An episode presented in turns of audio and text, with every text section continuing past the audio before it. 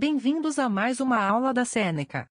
Lembrando que todo o nosso conteúdo está disponível gratuitamente no www.senecaja.com. Acessem. Hoje vamos falar sobre a diversidade e o aumento da intolerância. Nos dias de hoje, ocorrem muitos conflitos relacionados à origem étnica. Questões culturais, religiosas e de hábitos acabam resultando em tensões entre grupos. Conflitos étnicos ocorrem desde a pré-história, de acordo com antropólogos. Um dos exemplos são as cruzadas, ocorridas no período da Idade Média, entre os séculos XI e XIII. Eram expedições de caráter militar e religioso que tinham o objetivo de retomar a Terra Santa Jerusalém, dos infiéis turcos. Outro exemplo histórico de conflito étnico foi o nazismo ideologia e movimento partidário na Alemanha, que levou a um genocídio de judeus e outras etnias no período da Segunda Guerra Mundial, 1939 a 1945. O processo de fragmentação da Iugoslávia, que levou à sua extinção em 2003, ocorreu devido a tensões étnicas de diversos povos que buscavam a autonomia. No conflito do Cáucaso, por exemplo, 50 etnias estavam envolvidas. Destacam-se os curdos, etnia hoje sem território, a Bósnia e o embate violento entre sérvios, croatas e muçulmanos.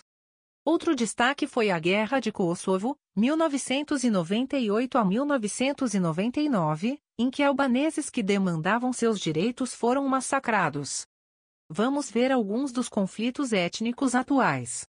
Um deles acontece entre a China e os tibetanos, que desejam tornar-se independentes dos chineses. No Canadá, a região do Quebec vive um processo pela independência. Mesmo com a adoção do francês como segundo idioma oficial no Canadá, a tensão continua. Outro é entre a Rússia e a Ucrânia. A Crimeia, território ucraniano, foi anexada pela Rússia, levando à criação de grupos paramilitares em prol da Ucrânia, o que agravou o conflito. Vejamos, agora, alguns exemplos de como as tensões estão se elevando no mundo, como o terrorismo. Algumas regiões apresentam o maior índice de ataques terroristas. Oriente Médio, Iraque e Iêmen, por exemplo. Leste Africano, Somália, por exemplo. Sudeste Asiático, Filipinas, por exemplo.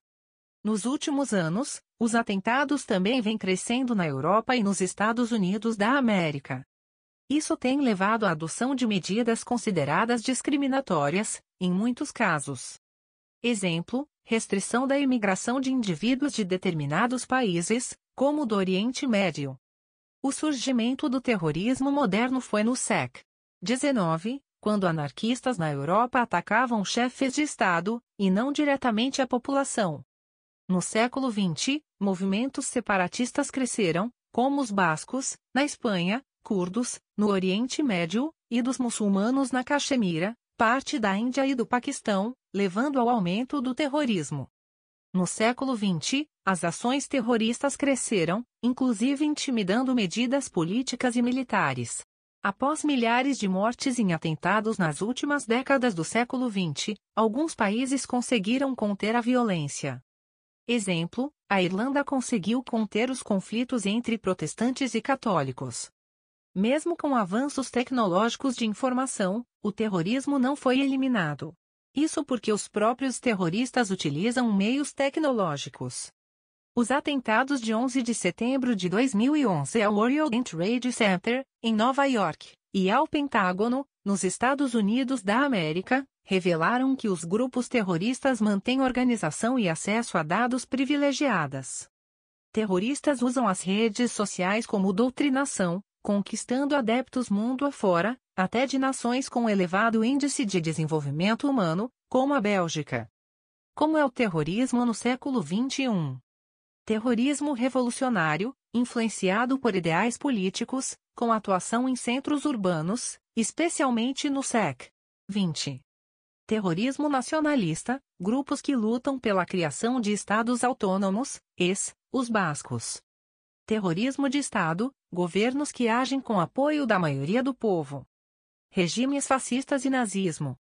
Terrorismo de organizações criminosas, movidos por questões econômicas e religiosas, utilizam a violência como meio, milícias e cartéis de tráfico. Quais são os principais grupos terroristas da atualidade? Estado Islâmico, principalmente Iraque e Síria, considerado de maior influência, levando a mais de 4 mil mortes, em 2017. Talibã, principalmente Afeganistão, mais de 3 mil mortes, em 2017. Al-Shabaab, principalmente na Somália, atua num país miserável, tendo causado 1.500 óbitos, em 2017. Boko Haram, principalmente na Nigéria, considerado o principal em termos de violência, sequestrou 276 meninas estudantes em Maiduguri. Foram quase 1.300 mortes, em 2017. Chegamos ao final desse episódio. Lembrando que tem muito mais conteúdo, exemplos e exercícios gratuitos disponíveis no www.senecaja.com. Até mais!